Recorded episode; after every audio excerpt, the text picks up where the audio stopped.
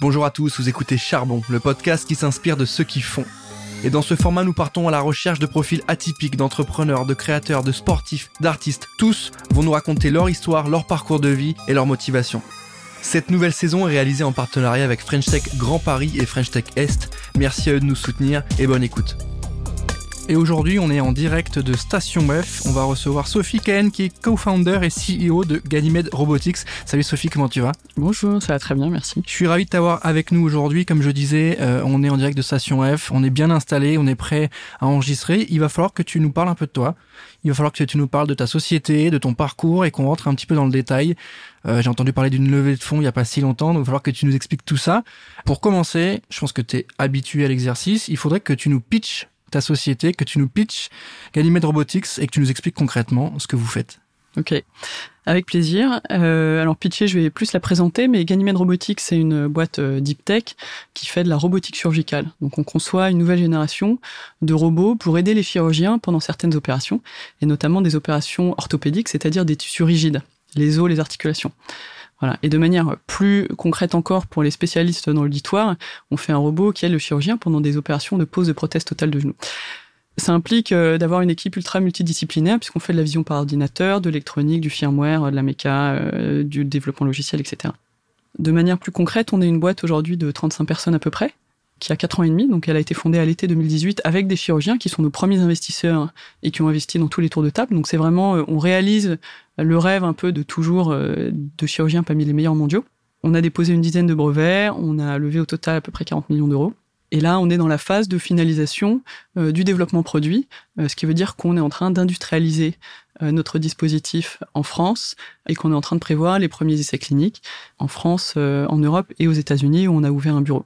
Ok, vous êtes à Station F depuis combien de temps là? Alors on n'est pas à Station F. Euh, on est à, on a été incubé tout d'abord à Agoranov, qui est un grand incubateur euh, deep tech euh, que je remercie encore d'ailleurs parce que c'est un accompagnement exceptionnel. C'est vraiment, euh, enfin, des boîtes comme Dataiku, Shift Techno, enfin c'est des très très belles boîtes qui viennent de là, y compris en deep tech et en santé. Et ensuite on a commencé à pousser les murs et on a été incubé à Paris Biotech Santé, dans les locaux de l'hôpital Cochin à Paris, où nous sommes actuellement. Et là aussi on, on est en train de pousser les murs. Vous êtes euh, lauréat du programme de la French Tech Deep Num 20. Euh, Est-ce que tu peux nous expliquer un peu en quoi ça consiste? Quel est l'accompagnement qui est fait? Et concrètement, ça veut dire quoi être euh, lauréat de ce programme spécifique? Euh, yes. Alors avant, je vais name dropper un tout petit peu si vous m'excusez, mais on est on est lauréat de pas mal de choses en fait, et je dis ça pour souligner un peu la richesse de l'accompagnement des startups early stage et pas que en France. Mais déjà, l'incubation Agoranov, c'est un c'est un incubateur public et c'est c'est quelque chose dont on a, je pense, beaucoup bénéficié. Euh, et ça va de pair avec une bourse euh, qui s'appelle Paris Innovation Amorçage, qui est attribuée par la BPI. On a eu la bourse French Tech Émergence. On est lauréat ILAB 2019, euh, donc un, des concours nationaux de création d'entreprises innovantes. On a bénéficié d'une aide au développement deep tech, euh, enfin de, différents mécanismes d'accompagnement de la part des pouvoirs publics en France et en Europe, puisqu'on est aussi lauréat EIT Health, donc European Institute of Technology. Pour 50 000 euros à l'époque, ça nous semblait énorme. Et puis depuis, euh, on est lauréat European Innovation Council pour un financement total de 12 millions et demi, euh, deux et demi en subvention, 10 millions en equity. Donc tout ça, il y a, des tas de programmes dans tous les sens. Et DeepNum, c'est une initiative de la French Tech qui vise plutôt à accompagner de manière plus institutionnelle la visibilité des startups, mais aussi essayer de, bénéficier un petit peu, euh, en tout cas de prendre en compte leur retour terrain euh, dans euh, la formation des politiques publiques. Tu étais ingénieur de formation, aujourd'hui tu es co-founder, CEO. Euh, tu peux nous expliquer un peu d'où est venue cette idée, d'où est venu le projet et comment il a mûri? Est-ce que c'était quelque chose qui était très clair dans ta tête?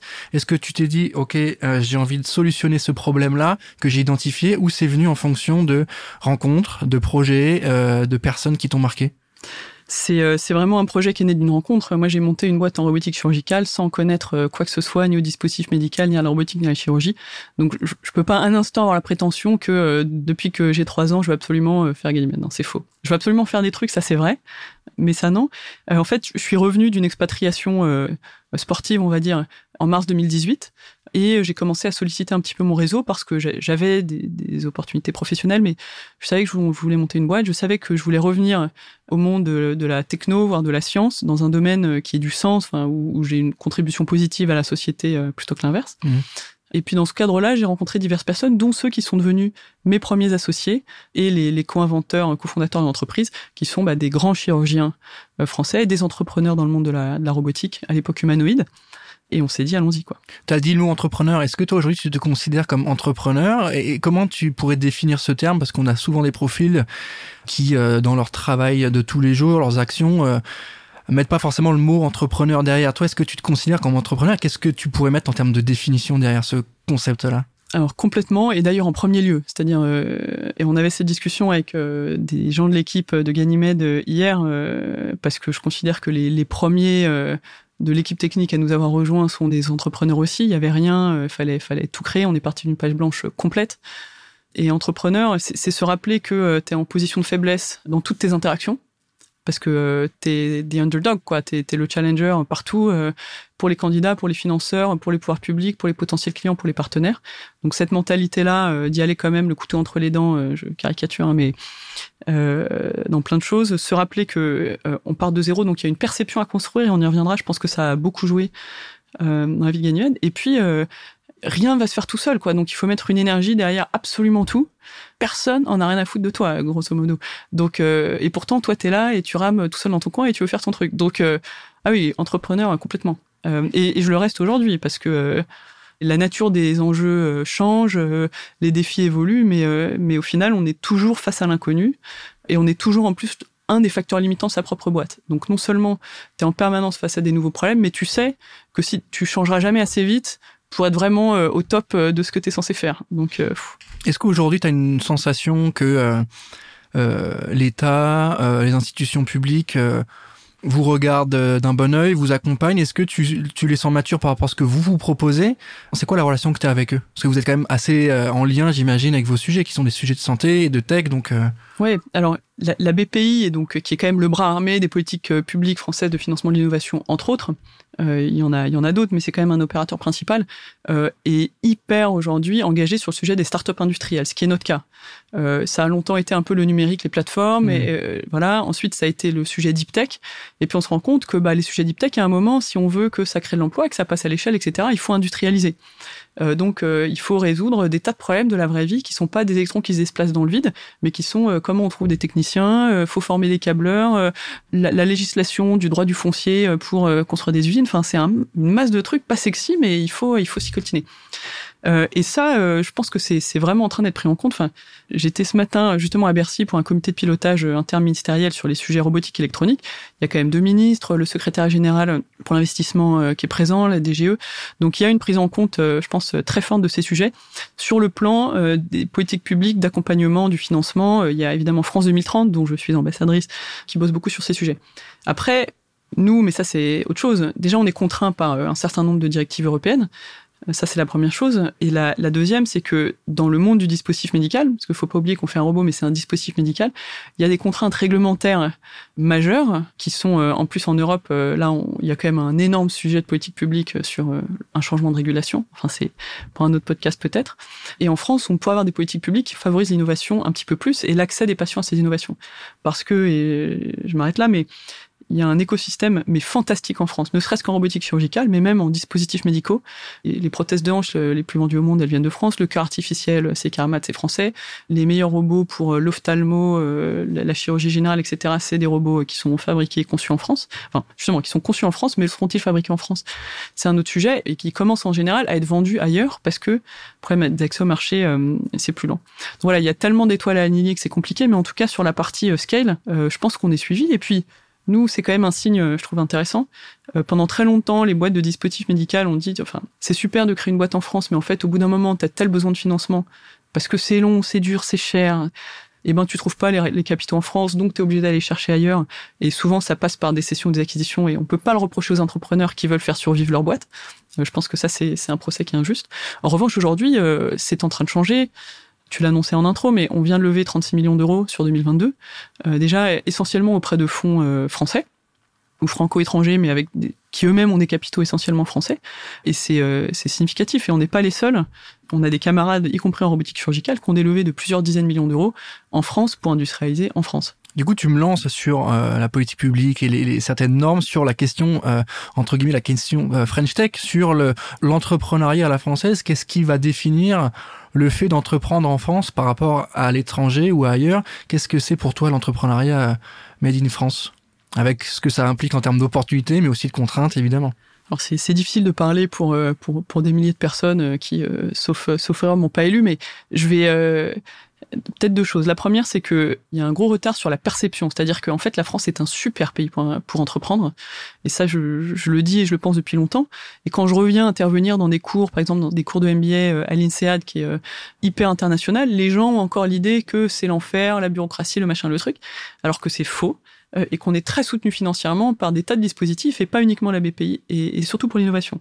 Donc je pense que c'est un super pays pour commencer à entreprendre. Il y a aussi pour toutes les boîtes tech, deep tech, etc., des parcours de formation euh, en France qui sont vraiment de très très haut niveau. Enfin, les écoles d'ingé, euh, on est à 95% ingé euh, chez nous, donc viennent de, un tas d'écoles différentes, mais c'est très haut niveau. Idem sur les instituts de recherche. On a des thèses CIFRE en cours avec des instituts de recherche. On sait qu'on a des camarades qui ont monté des boîtes qui viennent du, du monde de la recherche. Donc il y a quand même énormément d'avantages avec en plus des politiques publiques là hyper volontaristes sur le financement. Et puis on voit, et là je parle peut-être à ma casquette de membre du Galion, qui est euh, le think tank, euh, le club français des entrepreneurs euh, de la tech en hypercroissance, qui est assez branché SaaS, donc c'est d'autres sujets, mais on voit que il y a un niveau d'ambition qui est en train de monter progressivement, c'est-à-dire qu'aujourd'hui, quand tu montes une boîte, tu peux avoir accès au bon réseau, tu peux avoir une ambition mondiale dès le début, et d'ailleurs, tu es fortement encouragé. Chose qu'il n'y avait pas, je pense, il y a 10, 20, 30 ans tu as aujourd'hui des générations euh, des entrepreneurs qui ont réussi. Bah, c'est le cas par exemple du fondateur de, du Galion, euh, JB Rudel, qui avait fondé Critéo, qui donne des conseils à la génération d'après, qui, qui passe du temps, qui passe des ressources, euh, qui produisent, et je salue le travail d'Agathe, qui est la, la CEO du, du, projet Galion, mais euh, et qui passe du temps à créer des ressources sur comment tu gères ton board, comment tu gères ton comex, comment tu mets en place des BSPCE, l'incentive des salariés, des trucs où sinon on est tous là à galérer dans notre coin, euh, à réinventer la roue alors qu'il y a juste des trucs à faire, des trucs à pas faire euh, globalement. Et ça c'est une aide énorme. Donc aujourd'hui l'entrepreneuriat à la française, c'est il y a l'expertise, il y a l'ambition, il y a les moyens, il y a l'écosystème. Je pense qu'on va assister à des très très belles choses. Tu sais, l'entrepreneur quand il bosse beaucoup, on, on, a souvent cette phrase euh, ok, on sauve pas des vies, etc. Pour remettre un peu en perspective sa vie qui est un petit peu euh, à 100 à l'heure quand on est entrepreneur. Là, toi, c'est un peu différent parce que peut-être que vous sauvez pas des vies, mais vous y participez. Tu vois, il y a un côté évidemment euh, raison d'être, engagement un peu plus sociétal et évidemment économique. Est-ce que toi, ça t'amène une pression supplémentaire? Si oui, comment tu la gères? Qu'est-ce que ça change versus une entreprise qui fait euh, de la mise en relation entre quelqu'un qui veut euh, ses courses à 21h Tu vois, qu'est-ce que vous, ça va impacter en termes d'état d'esprit, peut-être de pression aussi, de, bah, justement de raison d'être, comme tu nous disais au début? C'est une très bonne question et en fait, euh, elle est, je pense, encore plus, encore plus vaste et profonde peut-être que tu l'imaginais parce que quelque chose qui est important pour moi dans la construction entrepreneuriale et euh, qui est un objectif à part entière, je pense aussi important à titre personnel que la réussite commerciale financière de l'entreprise. J'ai envie de démontrer avec euh, le collectif qu'on a construit dans l'entreprise, que tu peux être une entreprise ultra performante, innovante, rapide, sans être pour autant aliénante pour les gens qui contribuent au collectif. C'est-à-dire que les personnalités peuvent s'évanouir, les, les individualités, que ça c'est pas obligé d'être l'armée, la schlag, le machin, voilà. Même si forcément de plus en plus on croit il faut du cadre, les gens en sont demandeurs, mais qui dit cadre dit contrainte, comment on gère. Donc on se pose des tas de questions philosophiques là-dessus. Mais ça c'est un enjeu très fort et je, dois dire c'est un sujet de, de, pression à titre personnel énorme parce que à partir du moment où tu as plus qu'une dizaine de personnes, t'imposer en tant que CEO que t'es bon dans ton job seulement si 100% de tes équipes sont 100% contents 100% du temps, là, tu te prépares à un solide burn-out, quoi. Parce que euh, c'est plus possible, il y a toujours, euh, on croit, il y a, il y a, des sujets de croissance euh, qu'il faut adresser, mais c'est du travail. Plus t'as de gens, plus t'as de bordel, donc faut, faut voilà. Donc, donc ça, déjà, le, fait faire en sorte, c'est pas directement sociétal, mais que on soit une entreprise saine, quoi. c'est un énorme enjeu et c'est un gros sujet de pression et ça le reste.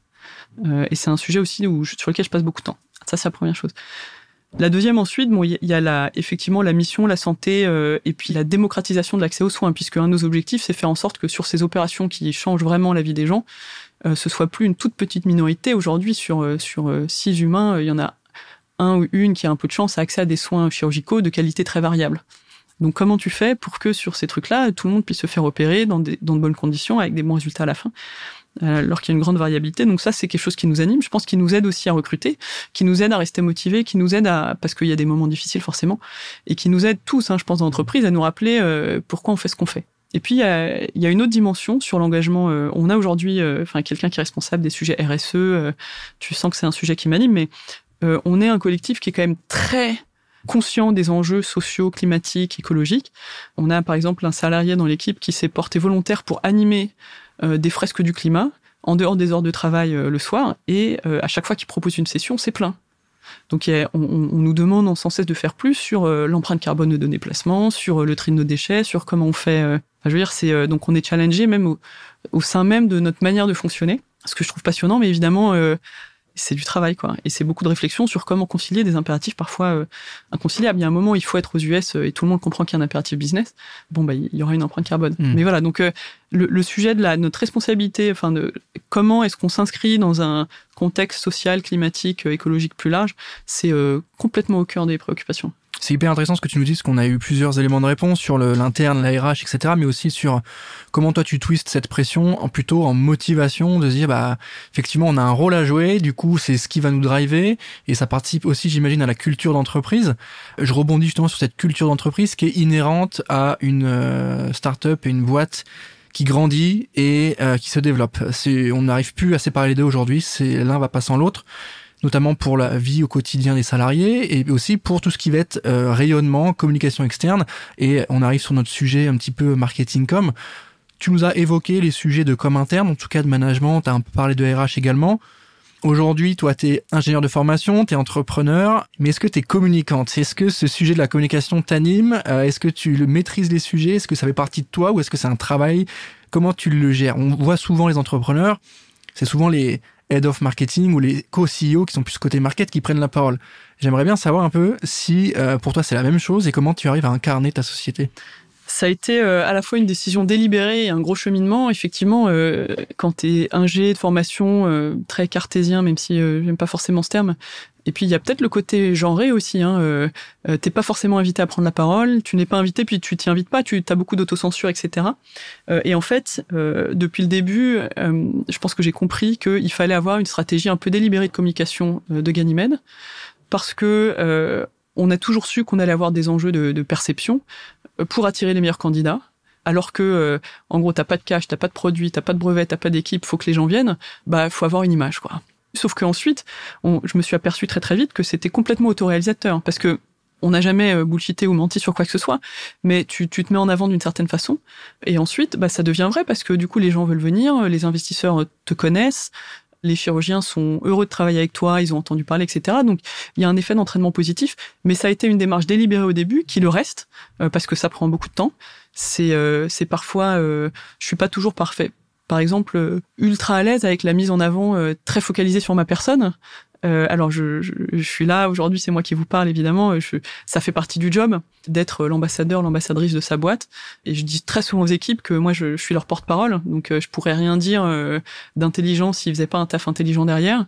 Je peux pas euh, auprès du, du, grand public entre guillemets ce que je fais là, mais auprès par exemple du monde politique quand je suis dans différents comités ou que j'interagis avec les gens qui font les politiques publiques. Et évidemment auprès de nos financeurs, puisque je suis présente au conseil, enfin au, au board, comité stratégique mais euh, je ne peux rapporter que les avancées euh, sur lesquelles ils ont eux-mêmes travaillé. Mais effectivement, c'est un truc, euh, quand je parle avec des entrepreneurs deep tech, qui sont tous assez ingés, peut-être parfois plus introvertis et plus dubitatifs sur le ratio gain-effort quand même de, de, la communication. Moi, j'ai été stupéfaite des retombées, des retombées positives. Alors, oui, d'accord, en termes de notoriété pour l'entreprise, mais pas que. Je pense de manière ultra tangible, on serait pas là aujourd'hui si on n'avait pas fait ces efforts-là. Moi, j'ai une phrase un peu consensuel qui revient souvent quand on évoque ces sujets, mais c'est euh, tu as beau être le meilleur du monde, là où le meilleur du monde, si personne sait que tu existes, ça sert à rien en fait. Donc il y a ce côté, euh, on travaille bien, ça c'est cool, mais c'est plus suffisant au, au, au, vu de ce qui se raconte, tous les contenus qui sont créés, l'information qui sort. Euh, si on n'a pas cette capacité à je dirais pas building public, mais en tout cas avoir cette capacité d'être transparent sur notre société et euh, l'idée un peu l'image et du coup créer une vraie perception positive, c'est compliqué. Je trouve que tu nous réponds très bien là-dessus parce qu'on a le sentiment que effectivement quand on est ingé, c'est moins naturel que quand on a fait une école de commerce où on a eu des cours de market, de vente, de, de noto, etc. Et euh, c'est hyper intéressant que tu puisses nous donner ton regard, toi, là-dessus en interne, maintenant, est-ce que vous avez aussi des salariés qui ont ce rôle à jouer? Est-ce que vous avez euh, ce travail avec eux sur voilà comment on doit présenter la boîte quand on parle à des gens, voilà ce qu'il faut dire, voilà ce qui pourrait être intéressant de mettre en avant lorsque vous vous exprimez au sujet de la boîte? Attention, vu qu'il y a plus de normes qu'ailleurs sur ce sujet-là, ce secteur-là, est-ce qu'il y a des choses à éviter, des raccourcis à éviter? Est-ce que vous faites ce travail-là aussi avec les salariés? Oui, alors bah, déjà de plus en plus, j'essaye de faire en sorte que d'autres salariés de l'entreprise puissent être représentés. Euh, il y a une vidéo BPI récemment, c'était euh, le lead de notre équipe robotique intégration euh, qui l'a faite. on a, enfin, de pas être la seule porte-parole, puisque de facto, ça n'est pas un one-woman show cette boîte. On est une grosse trentaine, que des gens hyper talentueux. Donc ça, c'est la première chose. Ensuite, je suis extrêmement transparente, je crois, j'espère, en interne, sur les raisons pour lesquelles je communique, pour lesquelles Ganymede communique. Je demande des photos LinkedIn quand les gens vont au bloc opératoire, quand ils font ceci, cela, euh, en expliquant bah, euh, que c'est important pour la perception de l'entreprise. Et beaucoup des nouveaux salariés, je pense, euh, qui sont arrivés dans l'entreprise cette année, confirment cette approche, puisque tous dans les entretiens disent que en gros ils, ils avaient une ils connaissaient l'entreprise ils en avaient une image positive et ils en avaient une image positive parce que ABC donc les gens sont conscients après c'est un public qui est forcément, comme moi au début, qui, est réticent à ce genre d'exercice, qui est d'autant plus difficile pour nous que, un, on fait un produit qui ne sera pas vendu au grand public, deux, qu'on ne peut pas montrer, donc on a quand même réussi à faire des tas de vidéos qui montrent pas un instant le robot parce qu'on a des problématiques de propriété intellectuelle. Donc il y a des sous-ensembles qui sont en train d'être brevetés et euh, le monde des brevets est tel que si tu publies ton invention, ben, elle n'est plus brevetable. Donc voilà, évidemment, on a une, valeur cardinale, enfin c'est un mot que je répète souvent, mais d'irréprochabilité. Personne n'est jamais parfait, mais l'intention doit y être et donc on raconte pas n'importe quoi. Mais quelque chose qu'on a popularisé, enfin et, et je pense que les gens ils sont euh, sensibles dans l'entreprise, c'est la notion d'élément de langage, c'est-à-dire quand on parle à des gens, quelle est notre intention? En fait, c'est la notion d'intention. Hmm. C'est, euh, par exemple, je vois, euh, on rencontre tel fournisseur. Quelle est notre intention? Qu'est-ce qu'on leur dit? Hmm. Qu'est-ce qu'ils doivent comprendre de ce qu'on cherche à faire? Et par exemple, au début, euh, moi, la question de la perception était très forte et je briefais beaucoup les équipes sur attention. On va avoir un fournisseur, ils sont 200 personnes, ils font des dizaines de millions de chiffres d'affaires. Nous, on est trois gugus dans un garage. Allez pas vous imaginer que on va inspecter et décider si euh, ils auront la chance de travailler avec nous. Hmm. Notre job, c'est de montrer qu'on est assez sérieux pour que eux se disent je prends un risque sur cette startup, euh, le risque de pas être payé, le risque que ce soit des guignols, le risque que leur projet aille nulle part. Donc même pour arriver à travailler, il y a un enjeu de perception. C'est-à-dire des bureaux d'études, quand tu es une toute petite startup, t'as pas de fric, t'as pas de machin, t'as pas de truc, tu dois les convaincre que ça vaut le coup de mettre des, des ingés et quelque part de te faire crédit. Hmm. Euh, et ça, euh, bah, c'est la notion de crédit, de crédibilité, euh, de, de, visibilité. Et donc, je pense vraiment que même dans nos développements R&D, on n'aurait pas réussi à faire ce qu'on a fait si les gens nous avaient pas fait confiance. Et la confiance, bah, c'est la perception, quoi. Et ça se gagne avec ce travail. Ça se gagne. Alors ça se gagne en étant en étant bon, c'est-à-dire en payant rubis sur l'ongle, euh, en étant euh, pro dans nos interactions, mais aussi en briefant les équipes sur attention. Là, il s'agit pas de défiler en mode je suis le roi du monde. Il s'agit de de donner une image de professionnalisme parce que c'est eux qui vont décider s'ils veulent nous aider ou pas. C'est pas l'inverse. T'es jamais le client en fait quand t'es tout petit. Hmm. C'est toujours toi qui demande un service, même quand tu payes tu, as dit le mot-clé, hein, tu as parlé de risque, justement. Euh, j'aimerais qu'on s'attarde un tout petit peu sur cette notion-là dans ta vie, à toi d'entrepreneur.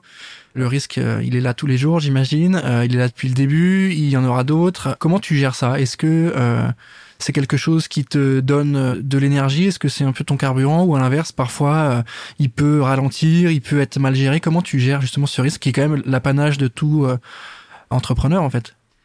Ouais, alors la notion de risque, c'est une notion hyper intéressante. Euh, et d'ailleurs, quand j'interviens parfois dans des, des formations en management, euh, il y a plein de gens qui veulent être entrepreneurs, il y en a beaucoup moins qui montent des boîtes, effectivement.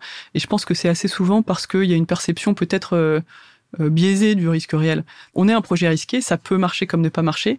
Il y a eu plein de moments ultra risqués. Fin 2022, si on n'avait pas réussi à lever des fonds, et ça n'a pas toujours été ultra évident, bah je serais peut-être euh, pas là pour euh, raconter ma life quoi. Donc euh, enfin je serais vivante hein, c'est pas ce que je veux dire mais je veux dire vous m'auriez pas invité.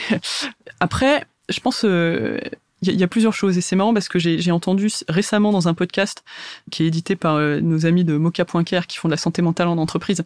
C'est un podcast avec des grands sportifs, mais évidemment c'est censé parler au monde de l'entreprise. C'est que moi je suis entrepreneur certes, mais enfin je fais entrepreneur. Je ne suis pas, je suis plein de choses comme tout le hmm. monde. j'ai plein de centres d'intérêt, etc. Et ma valeur en tant que personne, vraiment très profondément pour moi, n'est pas au peu lié à mes réalisations professionnelles. et je suis entouré de gens je, je, ferais pousser des patates, je sais pas où, ils m'aimeraient pareil. Alors évidemment, il y a la reconnaissance, le statut social, pas mal de ces trucs-là qu'il faut voir comme euh, du sucre, quoi. Hein. Euh, c'est dopamine droit au cerveau, faut faire gaffe avec ça. Euh, les likes sur LinkedIn, combien de personnes ont chéri mon article. Artung bicyclette, quoi. En fait, le, vrai truc, c'est que ce que je ce que je fais, ça m'anime, j'aime beaucoup. Je suis vraiment, j'ai beaucoup d'attachement, d'affection, de respect, d'admiration pour le collectif que j'ai construit, qui est ma seule réalisation à moi vraiment. Le reste, c'est eux qui l'ont construit. Ça, ça m'anime. Le risque, enfin, ça fait partie, je fais tout ce que je peux faire pour que l'entreprise réussisse. Je pense pas faire au-delà. Je pense qu'il serait dangereux que je fasse plus même, en vrai, euh, que ce que je fais aujourd'hui en termes d'investissement personnel. Après, euh, le reste, c'est la vie, quoi. J'ai le risque d'échouer, c'est tout, quoi. C'est pas grand-chose, en fait. C'est un risque à prendre si on veut monter ce genre de projet et il faut le considérer. Et, je trouve que c'est intéressant ton rapport, justement, au, risque et aussi à la partie... Euh, euh, ma vie perso, ma vie pro et comment tu arrives à scinder les deux Parce que souvent, lorsqu'on reçoit des invités, il y a cette barrière un peu poreuse et ils sont pas tous euh, alignés sur ce que tu racontes et je trouve ça hyper intéressant ce que tu me dis sur cette capacité à bien diviser et à être valorisé par autre chose que par ma réalisation professionnelle, même si c'est ultra valorisant comme tu le dis, mais je trouve ça hyper intéressant là-dessus. Je rebondis sur ce que tu me racontes sur le, la fameuse question du bonheur. Aujourd'hui, comment tu te sens? Est-ce que tu te sens bien? Est-ce que tu et heureuse au travail, en perso. Est-ce que toi, aujourd'hui, euh, ce que tu fais te convient ou est-ce que tu es dans une recherche d'aller plus loin? Est-ce que tu n'iras pas, tant que t'as pas finalisé ton projet, que tout roule pas comme tu veux, t'arrives à prendre ce recul, dire pour l'instant ça va ou moi tant que j'ai pas dépassé certains seuils, euh, je j'aurai pas ce que je veux. Comment tu te sens par rapport à ça? C'est tu poses des grosses questions. Euh, il y a déjà un truc qu'on constate très vite, je pense, quand on monte une boîte ou quand on se fixe des gros objectifs, c'est que Bon, quand j'ai monté la boîte euh, en 2018, je pense que j'ai jamais imaginé qu'on en serait là aujourd'hui. J'avais pas la vision du parcours. Et d'ailleurs, si j'avais fait la liste des trucs à faire pour en arriver là, euh, je me serais barré en courant, comme 100% euh, de l'équipe qui était là au début. Donc, parfois, faut pas trop planifier. Hein, faut juste, y aller. Le, je pense que la vie d'un CEO, c'est un équilibre instable permanent, enfin même un déséquilibre très instable permanent. Et la question, c'est à quel point? Aujourd'hui, ça va beaucoup mieux que ça a pu aller dans le passé parce que je peux staffer sur des rôles euh, que je devais faire plus ou moins bien. Donc, euh, quand t'as pas assez d'argent, t'as pas assez de monde, t'as pas l'expertise, toi-même t'es en phase d'apprentissage, donc euh, tu gères mal ton énergie, tu gères mal ton envie, tu voilà, t'apprends quoi, c'est nécessaire. Et eh ben, tu te retrouves à faire énormément de choses, pas forcément celles qui devraient être prioritaires, pas aussi bien que tu aimerais, mais parce que t'as un sujet de temps, d'expertise, etc. Là, on a levé des sous, c'était c'était un énorme effort. Mais, euh, mais ça s'est bien passé et je pense que voilà, on a, on a vraiment bien, euh, bien réussi cette partie-là et ça me permet de recruter. Donc là, on a une directrice juridique, une directrice RH, un directeur financier, un IT manager. Donc en fait, la, question des outils, de la structuration, c'est la question clé aujourd'hui mmh. pour nous, c'est de bien gérer la croissance. Mais finalement, tout ça, et je salue aussi mon COO euh, Silver qui, qui bosse avec moi sur ces sujets depuis le début, mais c'est tous les trucs qu'on faisait parce qu'il faut euh, ou que ça nous intéresse. Le sujet RH, tu auras compris que c'est un sujet important pour moi, la, construction d'un collectif, euh, pas euh, la paye, l'admin, je m'en tape, mais c'est important, faut le faire. Mais tu vois, mmh. mais du, du, coup maintenant il y a des gens pour prendre ces sujets. Et donc, euh, moi, ça, du coup, ça va beaucoup mieux parce que je me retrouve dans un rôle euh, qui est un rôle, euh, donc beaucoup de représentation extérieure, qui est important, on en a déjà parlé, mais aussi de, de représentation interne, c'est-à-dire j'incarne aussi le projet en partie, pas que évidemment, mais en interne. Et donc, faut rappeler la vision, la mission, pourquoi on est là. Surtout quand, bah, avec le nombre, il y a des forces centrifuges de l'entropie, il y a du bordel qui se met, mais c'est inévitable. Et ça se met beaucoup plus vite que tes efforts pour le ramener les choses un peu dans l'ordre peuvent se déployer. Donc, bon, il y a des choses à accepter aussi. Mais moi, ça va. Je trouve que ça, ça prend une bonne direction, où je suis moins le nez dans le guidon, dans une forme d'exécution permanente, euh, dans une forme d'urgence. J'ai le temps de me poser pour dire, euh, ok, par exemple, voilà tous mes meetings de la semaine. Mais la vraie question, c'est pas ça. C'est c'est quoi le meeting qui devrait être là, qui hmm. n'y est pas? C'est quoi les trucs qu'on voit pas? Qu'est-ce qui, c'est quoi les angles morts? La question des angles morts, elle est centrale. La question du biais de confirmation aussi, elle est centrale. C'est des trucs sur lesquels j'ai beaucoup communiqué en interne. C'est Angle mort, c'est cool ce qu'on fait, mais qu'est-ce qu'on fait pas hmm. Et j'essaye de terminer toutes mes réunions par euh, ok, c'est quoi le sujet dont on aurait dû parler, dont on n'a pas parlé? Enfin, c'est après, ok, les plans d'action, les comptes rendus, euh, tac tac, euh, ça déroule, on sait faire, on recrute des gens qui savent taffer, mais le, vrai, qu'est-ce qu'on n'a pas vu quoi Donc ça, c'est un peu mon obsession. Mais perso, pour répondre à la question du bonheur, déjà, je pense que je suis très très très aidé par le fait que j'identifie pas ma valeur personnelle à ma réussite professionnelle et ça j'insiste. Ça veut pas dire qu'on donne pas tout ce qu'on peut, ça veut pas dire euh, voilà. Mhm. Mais ça n'est que vertueux de se rappeler que euh, on fait pas ça pour les cookies quoi. parce que sinon on n'y arrivera pas. Et puis on a voilà, la reconnaissance, ça va, ça vient. voilà. Donc ça, ça contribue beaucoup.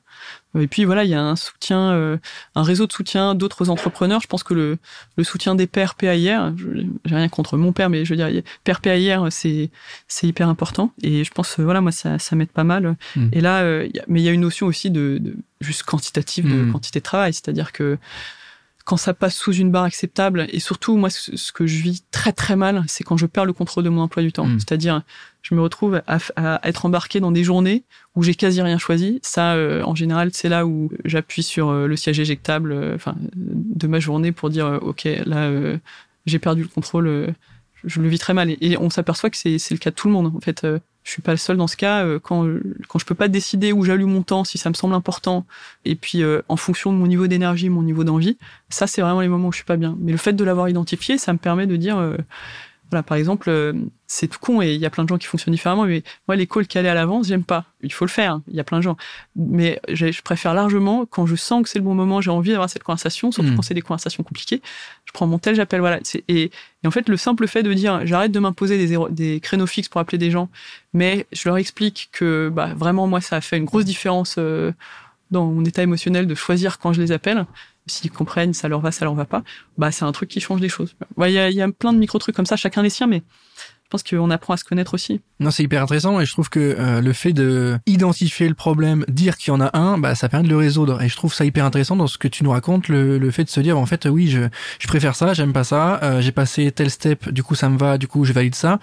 Si tu sais pas et que tu reconnais pas qu'il y a un truc qui va pas, bah tu pourras jamais l'améliorer en fait. Et du coup c'est assez, c'est ça paraît parfois du bon sens, mais je trouve que trop de monde se perdent dans leur journée, en perdent le contrôle, et c'est un peu, c'est ça en fait, c'est perdre le contrôle de leur journée. Et je trouve que ce que tu nous racontes là est hyper agréable à, entendre en fait sur le retrouver du sens là-dessus, reprendre le contrôle. La société, elle doit avancer, mais on est là aussi pour euh, l'accompagner, être avec elle et pas uniquement subir sa boîte en fait. Donc euh, c'est inaudible pour beaucoup et je pense que ça l'était euh, pour moi au début, mais c'est toujours pareil, hein, on, on, ne tient la pleine valeur des conseils que quand on sera en mesure de les donner soi-même. Donc voilà, si jeunesse savait, si vieillesse pouvait, bon, tout ça. Mhm. Mais en fait, euh, je pense qu'il y a, il y a deux choses qui sont hyper importantes euh, quand on monte une boîte et c'est des conseils qu'on reçoit souvent et qui sont inaudibles quand on démarre parce que parce qu'on s'imagine que nous c'est différent déjà nous c'est toujours différent et mhm. puis nous on n'a pas le temps mhm. alors que les autres si et puis nous ceci et puis nous cela puis bon on grandit et on, on réalise que euh, toute expérience humaine surtout les plus négatives sont très partagées mais c'est vraiment faire appel au père PAIR, c'est-à-dire euh,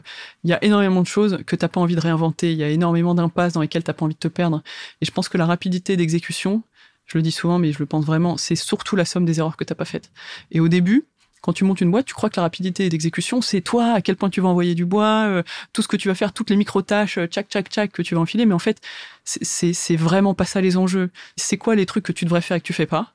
Par exemple bosser sur ta culture, par exemple recruter quelqu'un, par exemple lever des fonds, accepter de te diluer parce que sinon tu vas y passer euh, trois ans et euh, y laisser ta santé. voilà, donc c'est conseil de père PAIR, se rappeler que euh, voilà la, vitesse d'exécution c'est la somme des erreurs que tu fais pas et ça éviter les impasses, éviter les conneries, c'est que des gens qui ont déjà vu le film qui peuvent t'aider. Ça sert à rien d'essayer de réinventer la roue sur tous les sujets, quoi. Et parfois, euh, il y a un tout petit peu de ça. Donc nous, ça, nous a, ça nous a énormément aidé. Et le fait d'être entouré d'un réseau aujourd'hui d'entrepreneurs en medtech et autres, euh, c'est quelque chose qui m'a beaucoup aidé. Hmm. Je trouve ça intéressant. Il euh, y a un côté un peu, on redonne du sens, où on trouve enfin un vrai sens à des proverbes ou à des phrases qu'on a entendues, qu'on nous a susurré à l'oreille quand on se lançait au début sur le voyage, etc., pour savoir où on va, etc. Et y a, je trouve qu'il y a des phrases qui trouve du sens plus qu'avant euh, quand on est entrepreneur et euh, on y accorde un peu plus d'importance en fait comme tu disais avec euh, la reconnaissance de pairs l'accompagnement les gens qui te font un retour parce qu'ils ont déjà fait ça moi j'ai une dernière question sur le parcours que tu as est-ce que il y a quelque chose que tu aimerais faire différemment? Si tu pouvais revenir en arrière qu'est-ce que tu aurais changé dans le cadre de ta société? Le, ce qui est certain, c'est que je pense que c'est pas mon dernier projet, c'est pas ma dernière boîte. Il y a beaucoup beaucoup de choses que je ferais peut-être un peu différemment. Mais sans pour autant être fataliste, je pense que je suis, euh, je suis là où je suis aujourd'hui parce que j'ai eu les phases d'apprentissage, etc. Mais je pense, par exemple, j'ai quand même beaucoup trop travaillé et peut-être mal travaillé les deux premières années. Je continue de, de, de beaucoup taffer, mais j'espère avec euh, plus d'effectivité, quoi, euh, et moins en en ressentant un tout petit peu moins le poids. Justement parce que j'écoutais pas assez les gens qui me disaient non mais l'admin délègue ça, ça, ça. C'était vrai pour les autres, mais moi non parce que toujours plein de raisons et puis déléguer, ça prend du temps, etc. Mais bref, donc j'ai pas de regrets majeurs. Je pense que c'est trop tôt. Hein. Je rappelle que aujourd'hui, on n'a pas encore produit sur le marché. C'est, ce sera dans quelques années parce qu'on est sur des projets longs, capitalistiques, difficiles, etc. Euh, donc si euh, si jamais on, on, sort un robot chirurgical et qui n'intéresse pas les chirurgiens, là, euh, faudra réécrire le film et se dire qu'on a vraiment merdé. Mais jusque-là, euh, dans la construction de la boîte, il euh, y, a rien de, y a rien de majeur. Voilà. Et, sur le sujet des chirurgiens, enfin, il y en a plein qui sont impliqués, il y en a qui investissent, ils viennent euh, à des tas d'essais chez nous, donc on essaye d'éviter quand même le fait de construire mmh. un produit pour mmh. rien autant que possible. Donc je sais pas ce à quoi je m'attends du tout. Mais voilà, il, est trop tôt aujourd'hui pour pour savoir de quel côté le pari retombe, quoi. Ok, donc pas de regret pour l'instant. On continue sur euh, sur la, la, lancée. On arrive à la fin de cet épisode. Euh, J'aimerais te poser la dernière question euh, inhérente avec le titre de notre podcast, charbon. Est-ce que tu peux nous donner ta définition de charbonner, d'aller au charbon? Pour toi, qu'est-ce que ça veut dire? Essentiellement, et ça c'est euh, le fruit d'une évolution. Je veux dire, quand tu montes une boîte, tu es capable de taffer, de faire plein de trucs, euh, de résoudre des problèmes, etc. De plus en plus, pour moi, charbonner, c'est aller au devant des conversations difficiles. C'est-à-dire les, trucs que tu sais que tu devrais dire à quelqu'un, le feedback que tu sais que tu dois faire, euh, peut-être la, décision RH compliquée que t'as pas envie de prendre. Tout ça, en fait, de plus en plus pour moi, c'est vraiment aller au devant des conversations que je fais tout pour éviter. Et c'est donc c'est du taf beaucoup plus émotionnel hmm. que euh, de, de, pure production. Hmm. Et en fait, euh, c'est c'est ça aujourd'hui, je pense, le goulot d'étranglement euh, dans notre évolution, c'est de, de prendre, d'avoir cette discussion-là. Le côté un peu plus émotionnel qui te demande peut-être un peu plus de travail, un peu plus de rigueur et qui est un peu plus difficile à, à manœuvrer. C'est ça. Mais ça peut être aussi enfin, des conversations difficiles à fort enjeu, hmm. des discussions de partenariat, convaincre quelqu'un de venir. En fait, de plus en plus, pour moi, le travail, c'est euh, essayer d'avoir maximisé son impact. Donc, euh, comment tu fais pour faire ça? Bah, en prenant les décisions ou en, ayant les conversations ou en, qui font vraiment euh, euh, avancer le avancer le navire ou, ou qui l'orientent vers une meilleure direction. et c'est jamais des sujets faciles. La vie d'entrepreneur, elle est pas facile, mais j'ai beaucoup aimé tes, tes, réponses. Sophie, on arrive à la fin de cet épisode. Merci à toi d'avoir pris le temps de répondre à toutes mes questions. Bah, merci de m'avoir reçu. On se retrouve très rapidement. On suit tes réseaux, évidemment, parce que tu as plusieurs posts qui vont arriver, notamment un, a priori, sur un spectacle. C'est ça exactement, oui. Euh, ma sœur Anne Cahen est humoriste, donc elle aussi, elle euh, se met en scène et a un rôle sur la représentation et la perception, mais de manière différente. Donc Anne Cahen au théâtre de la Petite Loge tous les mardis. Voilà. Donc restez connectés sur LinkedIn. Merci encore à toi d'avoir pris le temps de répondre à toutes nos questions. Merci euh, French Tech d'être partenaire de cette nouvelle saison de Charbon. Et moi je vous dis à très bientôt.